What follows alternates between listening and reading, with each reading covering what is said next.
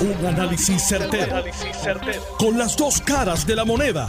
Donde los que saben no tienen miedo a venir. tienen miedo a venir. Esto es el podcast de Análisis 630 con Enrique Quique Cruz. 5 y 3 de la tarde de hoy, lunes 28 de febrero del 2022. Tú estás escuchando Análisis 630. Yo soy Enrique Quique Cruz y estoy aquí de lunes a viernes de 5 a 7. Suscríbete a mi canal de YouTube bajo Enrique Quique Cruz, al igual que me puedes dar follow en Facebook y en Twitter bajo Enrique Quique Cruz y en Instagram me das follow a Soy Quique Cruz. Un fin de semana de mucha incertidumbre, un fin de semana donde inclusive ayer en horas de la mañana aquí en Puerto Rico llegó la noticia de que el presidente de Rusia, Vladimir Putin, había dado indicaciones, había ordenado establecer un estado de alarma en Rusia con todas las armas nucleares. Y hoy nos levantamos con que se iban a reunir en Bielorrusia y ver eh, qué conversaciones iban a llevar, pero sin ningún tipo de acuerdo en cese al fuego. En el fin de semana, mis queridas amigas, amigos, la capital se mantuvo bajo Zelensky bajo Ucrania. Y ha sido un hueso duro de roer para Vladimir Putin, que está dando muestras de impaciencia. Con nosotros, vía telefónica, el retirado coronel del ejército de los Estados Unidos, Arnaldo Claudio. Claudio, buenas tardes, muchas gracias por estar aquí en Análisis 630 como siempre. Como siempre, señor Cruz, a usted, a, la, a su fanaticada de Puerto Rico y a todos los que nos escuchan, que no sé que no solamente en Puerto Rico, sino en otras áreas eh, de Estados Unidos, este, mi agradecimiento por, la oportunidad. En términos estratégicos, eh, eh, de estrategia no militar, sino diplomática, que es la primera que quiero tocar con usted hoy. Eh, todavía, digo, por lo menos hasta antes de yo haber llegado aquí, no he chequeado las últimas dos horas, pero la capital todavía permanece bajo el régimen de Ucrania, bajo, bajo, es correcto. bajo Zelensky. es correcto, Quique. Pero están pasando ciertas cosas que están, o sea, no son raras en esto, pero este lo que vamos a ver que la diplomacia que, que, hablamos usted y yo inicialmente entre Ucrania y Rusia ahora tiene unos tentáculos bien interesantes. Yo había puesto un Twitter que yo había dicho Putin is a war criminal. Sí, eso lo hiciste la semana pasada. Pues acabo de ver que eh, la Corte Internacional Criminal acaba de abrir una investigación por la invasión de Rusia a Ucrania. Y eso es eh, palabras mayores dentro de lo que es la Corte Internacional Criminal, porque ahí lo que se, se tildan es con criminales de guerra. eso es parte ahora de una diplomacia un poquito diferente a la que mucha gente espera, porque eh, eh, es meter otra organización dentro de todo este meollo que está sucediendo. Lo segundo los Estados Unidos acaban de sacar a 12 este, rusos eh, de, Washington DC, o por lo menos de Estados Unidos, no sé si exactamente en Washington DC, dicen los americanos, ¿ok? Que esto llevaba un tiempo de estudio hace dos o tres meses, que habían violado, que sí yo ni qué, que eran espías, pero ese no es el punto, el punto es que lo sacaron hoy, que es también parte eh, de esto.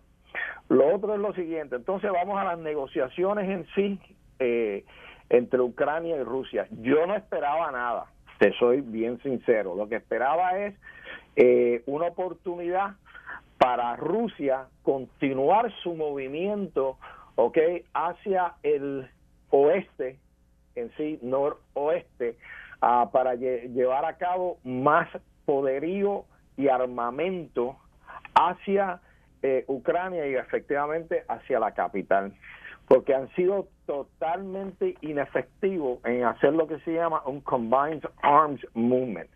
Un Combined Arms Movement es donde tú tienes espacio aéreo, tienes artillería, tienes movimiento de infantería y como está como se han presentado los ucranianos en su capital, pues no lo han dejado hacer eso. No es porque no quieran, es que son signos abiertos de un ejército pobre lidiado, de un ejército de poco entrenamiento, de un ejército que no sabía hacer combined arms. Y usted y yo hablamos de esto.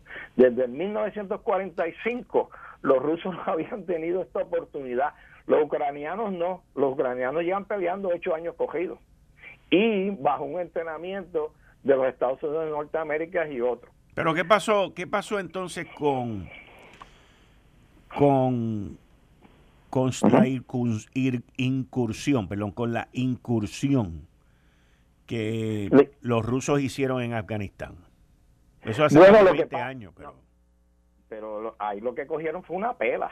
O sea, hay un libro específico que se llama The, the Bear of the Mountain, que está escrito por un teniente coronel retirado en Leavenworth llamado Les Grau. Y, o sea, eh, no pudieron hacer combined arms, eh, la guerra de guerrilla obviamente los detuvo mucho y lo peor de todo es que no aprendieron de eso. Yo me acuerdo cuando yo fui al Comando de Estado Mayor de los rusos, una de las cosas que yo entendía eh, que iban a, aprender era cómo este, manejarse en, en, situaciones, en ambientes como este. Y acuérdate que Afganistán no era este, el urban terrain, que, presenta Ucrania. Sí, es, correcto, sí, sí, sí, Eso es totalmente diferente. Pero lo que no aprendieron fue que la utilización de los tanques, tanto en espacio abierto, ¿ok? Porque hay mucho lo que se llama fields of fire para el enemigo, que te ve viniendo a dos o tres millas, o en un sitio urbano donde tu movimiento es, es casi este obligado, porque o, vas por las carreteras o no vas por ningún otro lado. Y, entonces, obviamente, con los Stingers y con los Javelin que, que ahora tienen los ucranianos, pues le van a dar esa oportunidad. So, eh, esa incursión se ha quedado bien corta y tiene que ver mucho, o sea, con, con entrenamiento, eh, con utilización de combined arms. Lo otro es lo siguiente, eh, cuando se sientan a la mesa, obviamente no van a llegar a ninguna decisión, porque lo de Putin es fuera de NATO, número uno, y, reconocimiento de Crimea y reconocimiento de esa república, ah, y lo de Ucrania, pues obviamente es todo lo, o sea, lo, lo, lo opuesto. O sea, yo, yo soy un país independiente, de hecho, y sabes hoy, o sea, esa aplicación a la a, a, de EU, ¿ok? A, de, a, los europeos. La Unión Europea. Sí, diciendo, mira, este, métame ahí, pero y mátame a mí desde ahora. Lo extraño es que no le pidió a NATO. Eso sí lo extrañé. Y eso viene también. Entonces ahora, eh, eso, se, eso ¿Te acuerdas que estamos hablando de negociación y, diplomacia? Pues todo eso dentro de una negociación que se está volviendo cada vez más difícil para Ucrania, para los rusos y para el mundo, porque ya la gente no sabe ni qué hacer, que si le cierran los bancos, que si le paran el petróleo, ah, que si no lo dejan volar por el espacio aéreo, que si lo sacan de las Olimpiadas, que si no lo permiten jugar soccer en un sitio. O sea, ya no se sabe ni qué hacer y Putin para adelante.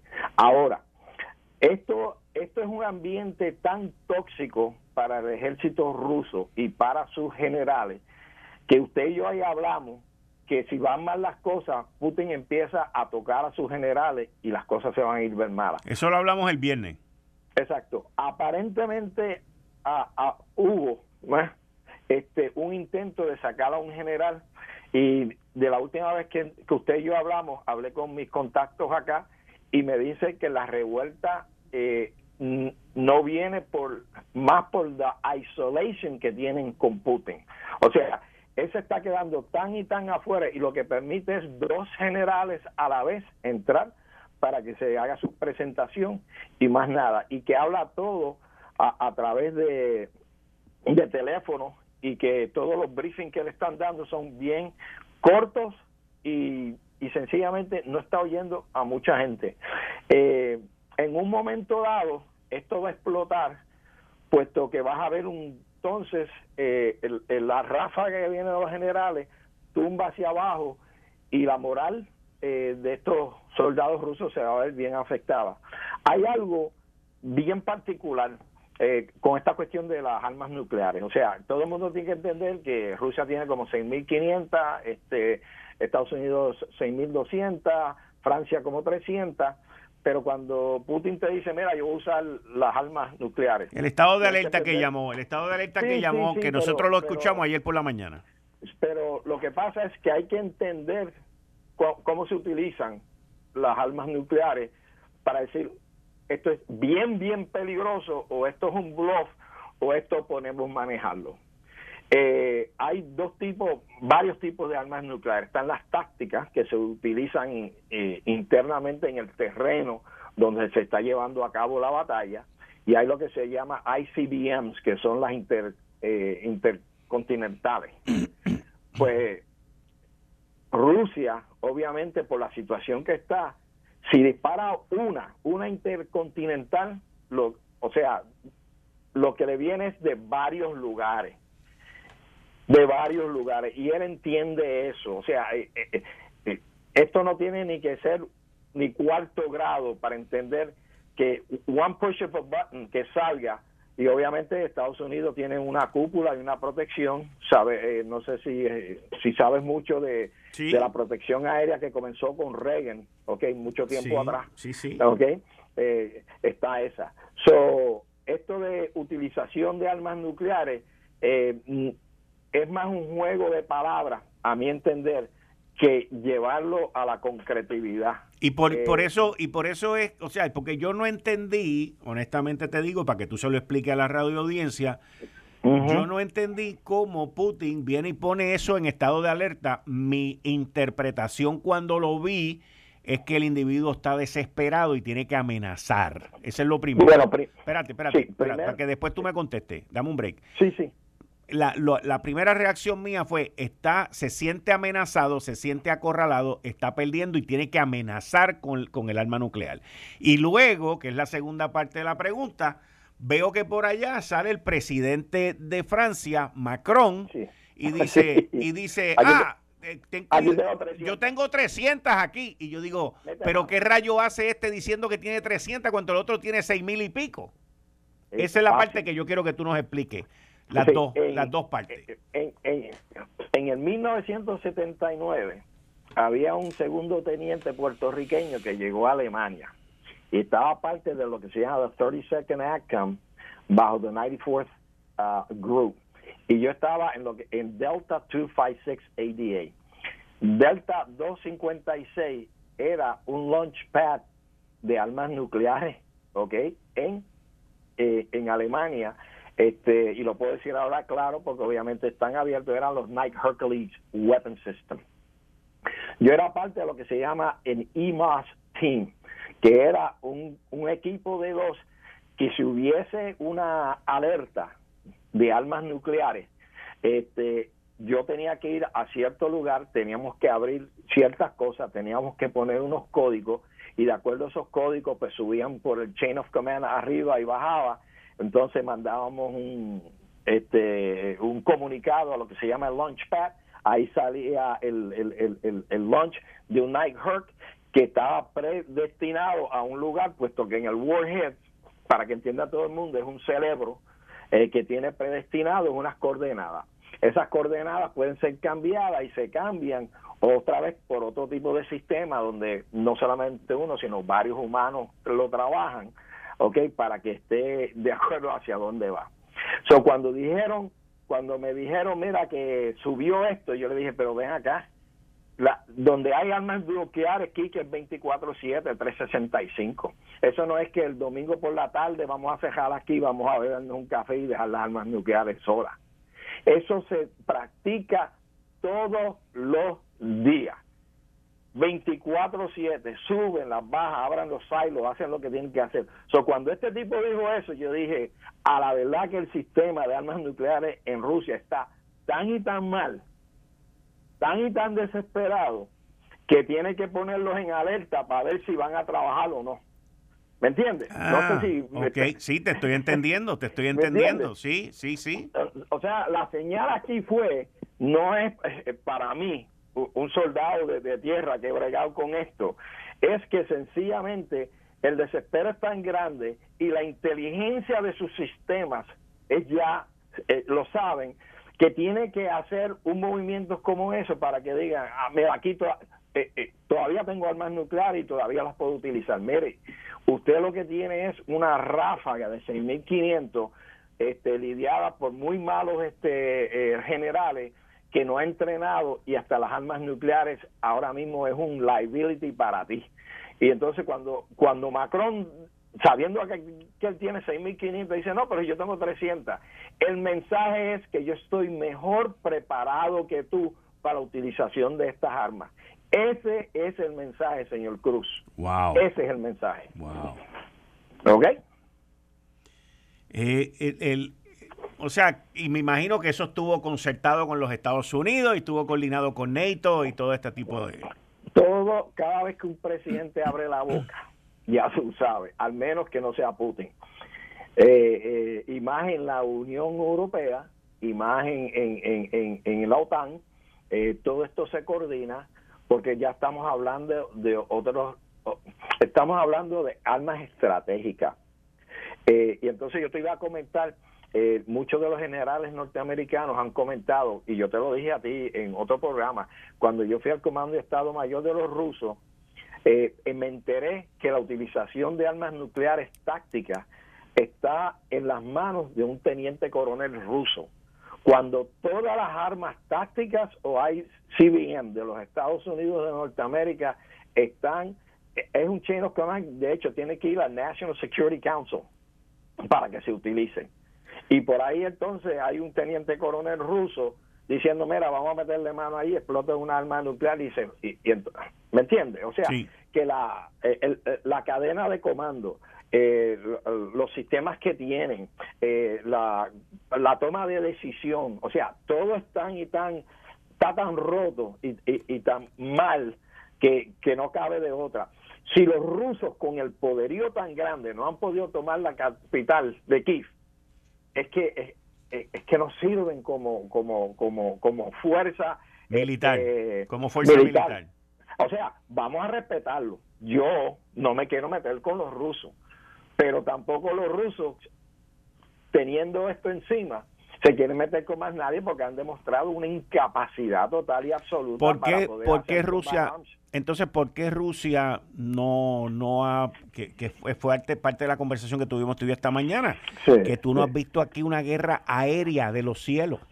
Es increíble, sí, porque lo otro es lo siguiente, mira, cuando yo aterricé, eh, yo me acuerdo, no, nos dejaron en el avión cuatro horas entonces subieron como seis o siete eh, militares rusos, grandes, enormes tipos.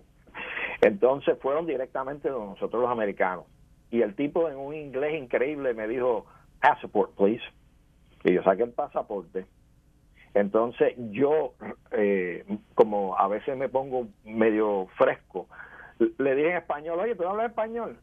Y el tipo me dijo, perfectamente. o sea, eh, la, la, la, área cubana y, la área obviamente rusa, pero por ahí no es que voy. Cuando yo miré afuera, había miles, no, no cientos, miles de aviones en, en, millas alrededor, de aviones rotos, combustibles, eh, erosión y todo.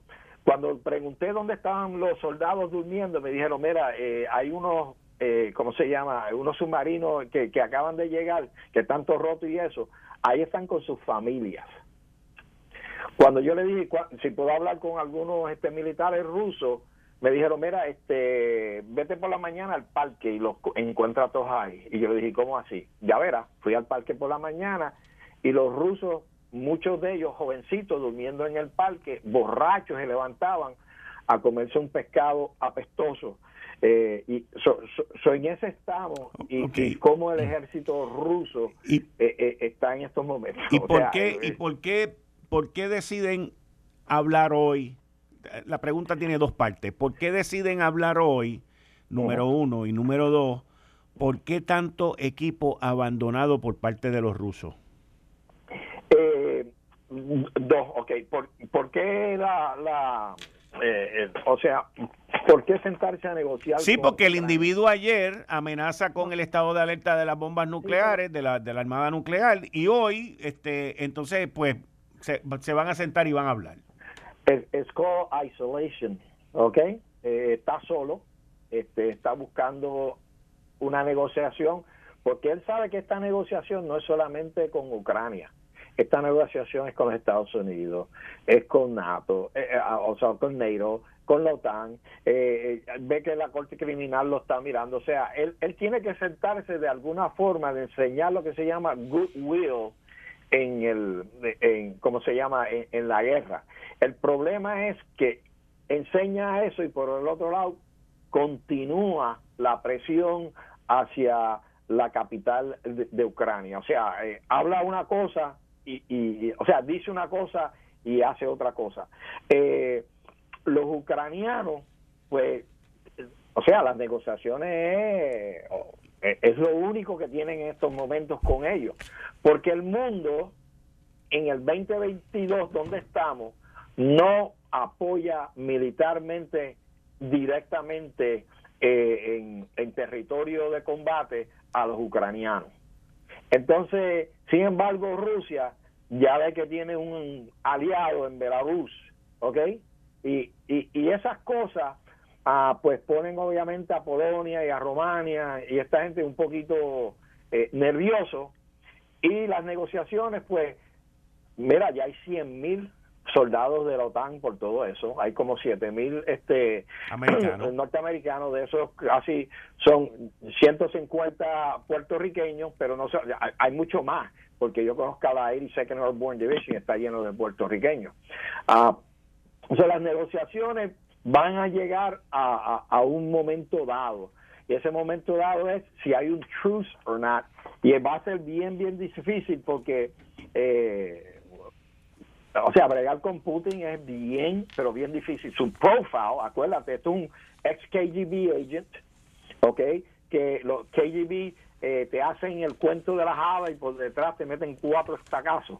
Eh, sin embargo, está bregando con, con un presidente que fue, de hecho, fue hasta un actor, un comediante, y, y son dos diferentes caracteres totalmente opuestos. Lo que no he visto aquí es un tercero. O sea, who really wants to go and deal with this? O sea, nadie ha levantado la mano y decirle, mira, este, voy a venir y voy a ser intermediario de ustedes. No lo he visto. O sea, e, e, eso es lo que me extraña a mí porque eh, es bien difícil que estos dos personas y no va a haber un ceasefire hasta que un tercero no venga. ¿Ok? Acuérdate que te dije esto.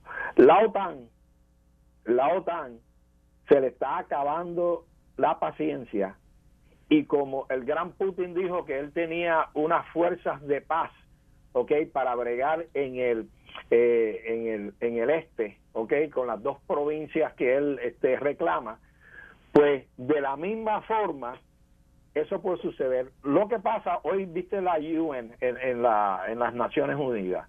Eh, ¿Cuáles son los cinco países que de, Permanent Council? Tienes a China, tienes a Rusia, por el lado, lado tienes a Gran Bretaña, Estados Unidos y tienes a Francia. Quiere decir que si tienes a China y a Rusia en las Naciones Unidas, bien difícil que le ponga un UN resolution de que eh, condenamos la entrada de Rusia a Ucrania. Pero eso no quiere decir que los creo que fueron 25 o 28 países que votaron que debería hacerlo. So, todo esto es una, eh, o sea, esto es un cúmulo de, de, situaciones diplomáticas, políticas, pero al fin y al cabo, Rusia invade Ucrania, Ucrania se está defendiendo como pueda, en un momento no va a poder más, va a caer y lo que yo veo es un movimiento del headquarters o el gobierno de, de Kiev hacia el oeste de Ucrania porque todavía ahí le quedan 22 millones de, de, ucranianos en ese lado y puede obviamente eh, empezar un segundo front, lo que sea un front desde ese lado, porque ya lo, ya los rusos tienen acaparado todo el lado este. Y estando de, igual manera, de igual manera que si, si, se mueven al oeste, eh, van a tener los suministros, me refiero a los ucranianos, mucho más cerca de Polonia, y los otros países, Hungría, eh, Hungría, perdón. Oye, eh, estás hecho un militar. No, porque yo, yo estoy ah, mirando, mira, Ucrania hoy, en Ucrania hoy filmó el, el, hacer la petición para entrar a la Unión Europea. Mucha gente dice, ah, ok. Sin embargo, la Unión Europea hace escasamente 20 minutos le acaba de notificar a Ucrania que los está aceptando en la red eléctrica de la Unión Europea para no tener que depender de la red eléctrica de Rusia. Eso estaba programado para el 2023 y lo aprobaron hoy. Al igual, como tú mencionaste al principio, el gobierno de los Estados Unidos hoy sacó de la nación norteamericana a 12 operativos de inteligencia de la misión rusa por haber espiado y abusado de los privilegios de la ciudadanía. Así que los tiros diplomáticos están viniendo por todos lados. Yo la semana pasada insistía, insistía en decir que este fin de semana iba a ser bien importante. Y resultó ser muchísimo más importante porque la capital todavía, ante todo el avance, ante todo el armamento, ante todo el bombardeo ruso, no ha caído. tú muy claramente dices, claramente tú dices, va a caer, pero no se suponía que cayera. Bueno, con lo que tú acabas de decir, y yo con mi mentalidad estratégica, a lo mejor Putin no quiere que caiga ahora. ¿Ok? Acuérdate que te dije eso. Ok, no te me vayas. Digo, te tengo que... tengo que... Esa es importante. Acuérdate que con todo eso ahora, Putin se le ha puesto la camisa de 11 bares y a lo mejor no quiere que caiga la capital. Pero Muchas gracias. Muchas gracias. Ok. Señor Cruz, gracias. Gracias a todos ustedes, ¿ok? Muy bien, muchas gracias. Eh, estás escuchando el podcast de Noti1. Análisis 630 con Enrique Quique Cruz. La semana pasada yo les informé a ustedes que el ministro de Transformación Digital eh, en Ucrania, el señor Fedorov Mikhailio, eh, le mandó un tweet a Elon Musk, el de Tesla y el de Starlink, y le pidió que activara el sistema este de, Starlink para que Ucrania pudiese tener acceso al Internet y, seguir difundiendo toda esta información alrededor del mundo. Eso fue creo que el viernes. Hace 11 minutos, 11 minutos, el ministro de Ucrania de Transformación Digital, Fedorov Mikhailio, acaba de informar que ya en Ucrania está el equipo, el hardware, el equipo para activar los satélites de Internet, del servicio de Internet de Starlink. Así que en menos de tres días, señores, cuando el mundo quiere, se logra. Por eso yo me pregunto por qué no tapan los hoyos en las carreteras. Si tuviéramos ese interés como tiene esta gente, mano, qué brutal. Pero nada, eso es otro tema para otro día. Como todos los lunes a las 5 y 30 con el licenciado Julio Benítez. Buenas tardes, Julio. Bienvenido como siempre aquí a Análisis 630. Muchas gracias. Buenas tardes, Quique, y buenas tardes a nuestros radio oyentes. Oye, antes de que entremos con los temas de Ucrania y, y la parte económica, Tú y yo no hablamos desde el lunes pasado. La semana pasada el gobernador Pedro Pierluisi anunció que Honeywell Aerospace va a mudar sus facilidades a Guadilla, Puerto Rico. Me gustaría impacto económico, me gustaría saber cuán importante es eso.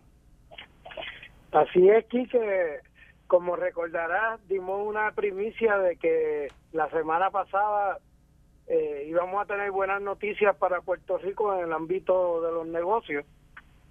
Y al próximo día, el martes, viene el anuncio de la conferencia de prensa del, gobernador junto al secretario de Desarrollo Económico y al CEO de Honeywell anunciando que a Puerto Rico se va a trasladar una unidad operacional de mucha importancia para Honeywell, eh, que se llama el Aftermarket Sales Unit. La importancia que tiene esto es doble, no es únicamente verdad por, la cantidad de dinero que vaya a estar generando en, esas ventas del aftermarket sales. Eh, y pues eso implica que va a estar pagando patente municipal y, contribuciones a Hacienda, eh, sino que se está moviendo a Puerto Rico una unidad que le responde directamente al CEO de la compañía Honeywell. Oh, wow. ¿Y, y qué, importancia tiene eso? Que el, presidente de esa unidad, que también lo presentaron en, en, en la reunión, el señor Heath Patrick, va a estar a cargo de esa unidad y él le responde directamente al CEO. Las, las decisiones que se van a tomar respecto a esa unidad operacional las va a tomar Puerto Rico, no las van a tomar fuera de Puerto Rico. Ok. En, en, el day-to-day business, como le llaman. Eh, eso nos pone en un lugar privilegiado a nivel de negocios, porque en la medida que se demuestre que el modelo de negocios de Puerto Rico funciona, en la medida que esta unidad sea exitosa en su operación, abre las puertas para que continuemos ampliando los negocios de Honeywell en Puerto Rico, que empiecen a considerar traer otras unidades. bajo el bajo el CEO de Honeywell hay siete presidentes. Tenemos a uno de ellos ya aquí en Puerto Rico. Vamos a ver cuál será el próximo, eh, poniendo nuestras esperanzas en que todo va a correr bien. Y esta unidad pues va, va a traer un talento que, que es necesario que se traslade a Puerto Rico porque es el que tiene las relaciones a nivel mundial con los clientes a los que sirve. Pero obviamente el propósito es que de cara al futuro se vaya transfiriendo ese conocimiento y esas relaciones a nuevos eh, jugadores que pero todos tenemos la esperanza que sean del patio de aquí. Mm. Eh, Así que pues seguiremos de cerca el desarrollo de esta unidad. Ellos, eh, sus planes son de que la unidad comience a operar eh, de octubre en adelante. Así que pronto estaremos oyendo sobre ello. Excelente. Y espero que eso traiga a otros, porque esa gente tiene suplidores alrededor del mundo también. Así es. Y estas compañías se miran unas a otras y cuando una decide hacer un negocio en X sitio, pues los competidores lo miran y dicen, espérate, ¿por qué tú estás allí? ¿Qué tú estás haciendo? Exacto. Así, mismo. igual que nosotros los vamos a estar siguiendo, los competidores también van a estar mirando por qué están haciendo negocio aquí. En un área que no es tradicional, ¿verdad? Para, para los negocios que se hacían tradicionalmente en Puerto Rico. Correcto. Eh, y eh, esto reafirma el que los movimientos que se hicieron desde el 2008 en adelante dándole el respaldo a la compañía Honeywell para que estableciera operaciones en Puerto Rico, que comenzó con 30 ingenieros, ya va por más de mil empleados en Puerto Rico y ahora con una nueva unidad también operando aquí. Eh, así que continuaremos vigilando su, su desarrollo. Ok. Eh, en cuanto a, a Ucrania, pues, obviamente que queremos discutir varios puntos sobre los aspectos económicos. Eh, yo sé que tú has estado también pendiente y hemos conversado al respecto. Eh, pero muchas veces pensamos, pues mira, esto está por allá lejos. Realmente hay que ver hasta dónde esto nos afecta, ¿verdad? Y pues esto, el efecto comenzó por un tema que se discute todos los días en Puerto Rico, que es el tema del precio del barril de, petróleo. Que es la parte que más duro le afecta a la economía en Puerto Rico. Así es. Y, y hay otro elemento en el campo de energía donde se está afectando también a nivel mundial y es el gas natural. Eh, hay, hay más producción de gas natural que de petróleo. Correcto. que sale de, del área de Ucrania. Ajá. Y eso está afectando el mercado mundial y continuará afectándolo. ¿Y qué pasa? Como hemos discutido a través de, de muchos de tus programas, la energía es un elemento básico en todas las operaciones. Operaciones industriales, operaciones comerciales y hasta el ciudadano de a pie en su casa. Así que ya tenemos un elemento base que está afectando a todo el mundo. Y más aún que Rusia, entre Rusia y Ucrania producen el 14% del trigo que se consume en el mundo. Específicamente, el, el trigo que ellos producen se utiliza para hacer pan. Y eso es un, un elemento básico en la canasta de, prácticamente del mundo entero, ¿verdad? Chacho, bien brutal el pan nuestro de cada día, mano. Eso es impresionante lo que tú me acabas de decir ahora. Yo no había pensado en eso. El, eh, el conflicto hasta ahora ha provocado que se diera un alza de 5% en el mercado de este producto. Y esto no se ha acabado y la especulación continúa. Así que tenemos que estar mirando ese tipo de productos, no solamente el trigo, porque ellos también producen otros otros comestibles, granos, aceite, maíz, eh, que quizás más directamente verdad llegan a Europa, pero a la, a la vez que empiezan a, a afectar un mercado grande como el de Europa, pues acá también se empieza a sentir, primero porque vivimos en un mundo que está entrelazado comercialmente y de una manera u otra los efectos del alza de los precios en un lugar o la escasez del producto en un lado del mundo empieza a afectar al otro lado del mundo también. Y en el, en el asunto del petróleo, se me quedó un elemento por discutir y es que, bueno, tú sabes que cuando empiezan las crisis en la producción de petróleo y en el abasto, hablan de la famosa reserva que, que tiene los Estados Unidos de petróleo para momentos de crisis. Pues la información que he conseguido es que la reserva de los Estados Unidos tiene unos 600 millones de barriles de petróleo. ¿Tú sabes cuánto consume Estados Unidos en, en barriles diarios? ¿Cuánto? 20 millones de barriles diarios.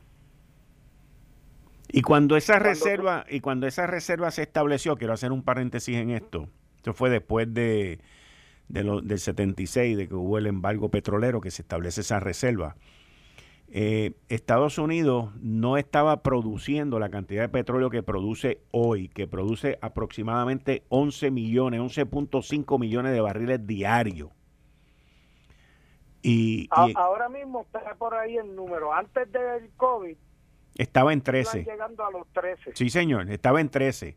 La, la época cuando más creció eh, esa parte del desarrollo petrolero en los Estados Unidos fue eh, durante la época de Obama, que se le dio mucha oportunidad a todos estos pozos petroleros pequeños con lo que se llamaba el fracking. Se llama el fracking. Sí. Al bajar el precio por, por, la, por el COVID, que, se desplomó el precio del petróleo, pues muchos de esos pozos petroleros tuvieron que cerrar porque financieramente era imposible este, llevarlo a cabo.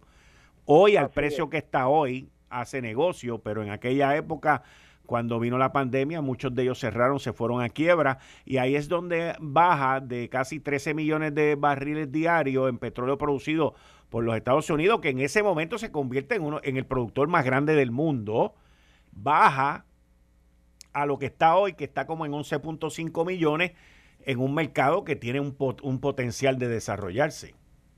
Es así. Pero, a pesar de que existen las facilidades, como tú bien dices, que, que tuvieron que cerrar algunas de ellas porque simplemente no tenían el mercado y pues no, no podían operar. El reactivarlas no es una cosa que puede ocurrir de la noche a la mañana por todos los retos, ¿verdad?, de negocios, de, la permisología, todo ese tipo de cosas.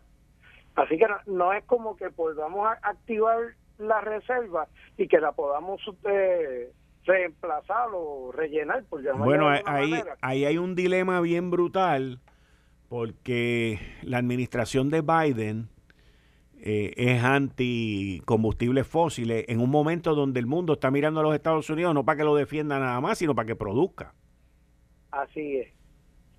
Y entonces tú tienes la lucha interna, digo, ya estamos brincando un poquito al área política, pero tú sabes que tiene la lucha interna dentro del, Partido Demócrata, donde tiene unos senadores muy poderosos porque provienen de estados donde se da la minería y se maneja el carbón que en momentos de crisis energética con el petróleo, pues toma más importancia todavía la producción de carbón. Así que todo esto, mira cómo ya vamos trayendo al lado de acá de las Américas, cómo repercute todo el problema cuando está al otro lado del charco, como le dicen. Sí. Eh, y pues ya, ya explicamos que en el área de los comestibles vamos a estar viendo cambios. Ya de por sí veníamos sufriendo el asunto de la inflación y ahora con, con esta crisis pues se sigue alterando eh, ese mercado global y vamos posiblemente vamos a seguir viendo alzar los precios. Esto, esto, tú estabas discutiendo hace un rato una reunión que hubo entre Rusia y Ucrania. Pero pues, simplemente no, tenemos solución en el momento esa reunión, no, no resolvió el asunto. Así que la especulación continúa y el mercado de por sí tiene cierto elemento de especulación y por lo tanto pues nadie puede predecir hasta dónde va a llegar, pero ciertamente podemos estar seguros de que se va a continuar afectando mientras esto continúe. Definitivamente, eh, definitivamente. Julio, muchas gracias. ¿Tienes algo más rapidito que, que se haya quedado? Sí. Perdóname, dime. El banco, eh, en el día de hoy se estuvo anunciando que el banco principal de, Rusia está al borde del colapso. Bueno, el rublo ha desaparecido eh, en términos de valor. este, comienzan las las eh, repercusiones sobre las sanciones que han tomado en contra de Rusia y hay que ver en los próximos días cómo los oligarcas panitas de Putin van a reaccionar, porque toda esta gente tienen que pagar todos esos lujos y todas esas cosas chulas que tienen, o sea, eso no... Y que las tienen fuera, fuera de Rusia. Correcto, correcto. Así que eh, Ahora, ahora acaba de, acaba de salir una, información, déjame ver. Eh, Canadá anunció hace unos minutos atrás que va a suspender toda la importación de petróleo ruso. Eso es Canadá. Pues, se le siguen cerrando las puertas y esa es la fuente de, riqueza, o sea, la, venta del crudo. Sí, al igual que hace tres minutos atrás el presidente de Ucrania, Zelensky, anunció que los rusos habían disparado un cohete de artillería a Kharkiv, que es la ciudad que están atacando ahora. Eh, y él dice que esto claramente es un crimen de guerra. Esto es una ciudad tranquila, esto es una ciudad residencial donde no hay facilidades militares. Decenas, decenas de, testigos este, eh, recording, este, grabaron esto que prueban prueban este lanzamiento de este, fue uno nada más, de este cohete eh, con el interés único de destruir gente. Y entonces Zelensky, correcto, Zelensky continúa diciendo, a esto va a tener repercusiones en el Tribunal Internacional de, Crímenes de Guerra, esto es una violación a todas las convenciones, eh, a todos los acuerdos, nadie en el mundo se olvidará que usted está matando gente de paz en Ucrania. Ahí lo tiene, Julio. Bueno, Quique, Dale. yo me despido hasta el próximo lunes y pues obviamente continuaremos discutiendo sobre la repercusión de todo este conflicto en el área económica. Perfecto. Muchas gracias, Julio. Gracias a ti. Buenas tardes. Buenas tardes. Ahí ustedes escucharon al licenciado Julio Benítez quien por muchos años corrió Pritco en Puerto Rico, que tiene que ver con el desarrollo, traer empresas a Puerto Rico, manufactura, y muy conocedor de nuestra economía y el desarrollo económico en Puerto Rico. Está con nosotros los lunes a las 5 y 30. Miren, tres países, tres países, Finlandia, Noruega y Suecia, que siempre son países que no se meten con nada. Ellos siempre están allá aparte con todo el mundo porque no quieren problemas con nadie, que manejan todo el dinero oculto que existe en el mundo también, prácticamente en los bancos de la banca de Suiza, los tres se han unido en favor de Ucrania. Bueno, esto fue el, podcast de Notiuno. Análisis 630 con Enrique Quique Cruz.